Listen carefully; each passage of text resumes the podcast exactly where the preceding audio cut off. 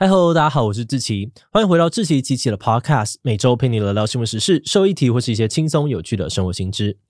那今天这一集呢，我们要来聊聊的主题是不在籍投票。每次选举，你都会为了要不要大老远返乡投票而苦恼吗？选举是民主制度运作的重要机制，宪法保障国民有投票权。不过，因为我们的选罢法规定，投票权人必须要在户籍地才能投票。所以很多离乡背景没有迁户籍的人，每次投票都要花很多的时间跟力气返乡。有些人更因为工作的关系，甚至没有办法投票。而这样的问题呢，其实也不止台湾会遇到。在这个全球化的时代，离乡背景越来越常见，所以包含了英、美、日、法等等的国家都有不在籍投票的方案。比如透过邮寄啊、电脑投票，或是到住家附近的投票所投票等等，让大家可以更方便的参与投票。那以台湾来说，其实过去蓝绿两党都曾经表示支持不在籍投票，也都曾经在立法院提案，但因为种种原因哦，目前相关法案都还没有正式的通过。不在籍投票有哪些可能的做法？又有什么样的优缺点？台湾也该推动相关的法案吗？怎么样推会比较好呢？今天就让我们一起来聊聊不在籍投票吧。不过在进入今天的节目之前，先让我们进一段工商服务时间。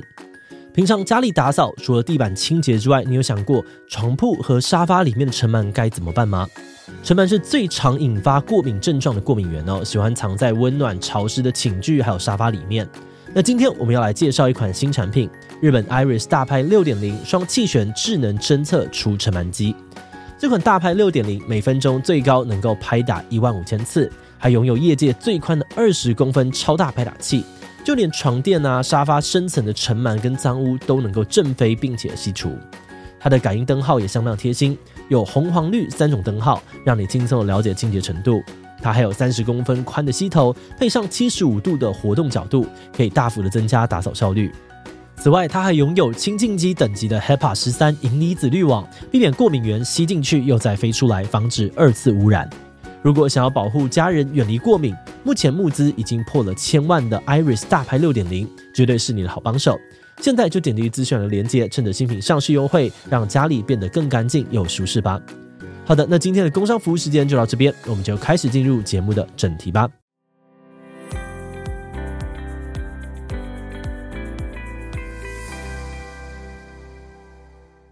一般来说，民主国家选举的最基本规定就是让民众可以在住家附近，也就是户籍地的投票所投票。但是，随着社会发展，大家因为读书啊、就业等等原因，逐渐往都市集中，不在户籍地的人口数也逐渐增加。以他们来说，每次选举期间，大量的民众为了返乡投票，常常让高铁、台铁等大众交通工具一票难求，就算抢到票，往往也要人挤人，很不舒服。如果是住在国外的华侨或者户籍地在离岛的居民，更是要花费大量的金钱跟时间，才能够行使投票这个宪法赋予的基本权利。另外，有些人则是因为工作的关系离不开岗位，比如军啊、警啊、消防人员等等，或是刚才讲到那些没有抢到车票的人，甚至有可能连投票的机会都没有。为了解决这个问题，有不少人就呼吁政府应该要修法调整投票的方式。也就是所谓的不在籍投票，让民众可以更方便的行使投票权。而且这些人还强调，不在籍投票除了能够解决民众的投票问题，还可以带来不少的好处。比如说，台湾有非常多的投开票所，碍于当地的居民少，常常只有一个人去投票。那开票的时候，这位民众就等于会被迫亮票，违反了不记名的原则。这个时候，如果有不在籍投票，问题就会有机会被解决。诶，但话说回来啊，这个不在籍投票到底该怎么执行呢？其实不在籍投票只是一个统称，具体的投票方式会因为各国的制度而不同，而且一个国家也可能同时采用好几种制度。其中最常见的就是通讯投票，也就是俗称的邮寄投票。如果投票人确定自己不能够在选举日当天到投票所投票，他就可以申请呢提前投票，然后再用邮寄的方式寄给选务机关。实施通讯投票的国家有包含了英国、美国、德国、西班牙等等，算是相当普遍的方式之一。而且这几年来，随着网络发达，有些国家也开始试办网络投票，让民众在家上网或是透过手机简讯就可以完成投票。北欧国家爱沙尼亚就是完全采用网络投票的案例。不过在另外一方面呢，现在还是有很多的国家依然采取实体投票的方式，但可能会透过调整时间来让民众可以提前投票。有些国家可以让选民提前几天，甚至提前好几周回去投票。加拿大、日本、纽西兰等等都有这种提前投票的制度。另外，还有一些国家接受代理投票，只要你提前申请，就可以让亲友代理自己到投票所投下神圣的一票。像是比利时啊、法国、荷兰、瑞士都可以由代理人来投票。最后，移转投票也是非常热门的方式，在维持本人投票、实体投票当天投票的三大前提之下，开放公民可以去自己实际居住或是办公附近的投票所投票，而不用回到户籍地投票。光是欧盟哦，就十七个国家实施这种移转投票。总体来说呢，根据统计，现在全球已经有超过一百二十个国家采行各种形式的不在籍投票。除了可以方便民众投票以外，同时也有机会减少因通勤产生的交通碳排以及纸张使用。诶，那既然不在籍投票这么夯，为什么台湾到目前为止还没有跟上世界潮流呢？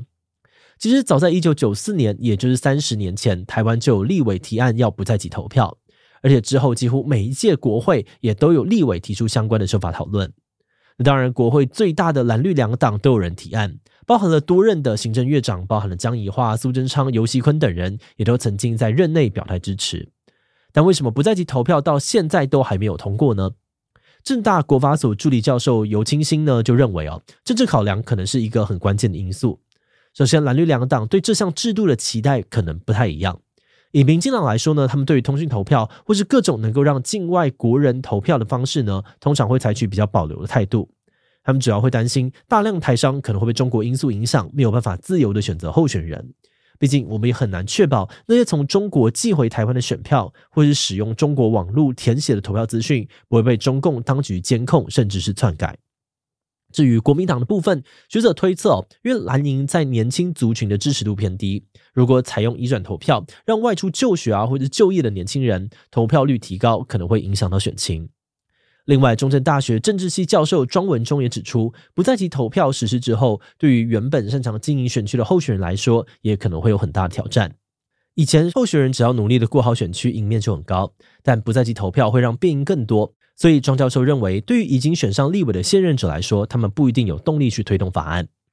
那当然啊，上面讲的都是比较政治的因素，实际上呢，也有些人从比较非政治的角度提出他们的疑虑。除了朝野立委的论战，也有民众曾经发起联署，希望暂缓相关的立法。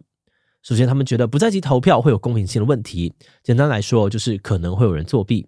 除了刚刚讲到的中国因素，或是其他很直觉的就能够想到邮寄投票可能造成的作票问题之外，如果是用网络或者简讯投票，计票一切都靠软体哦，没有办法让人实体监票。这中间同样也有可能出现黑箱作业，带来更多的不确定因素。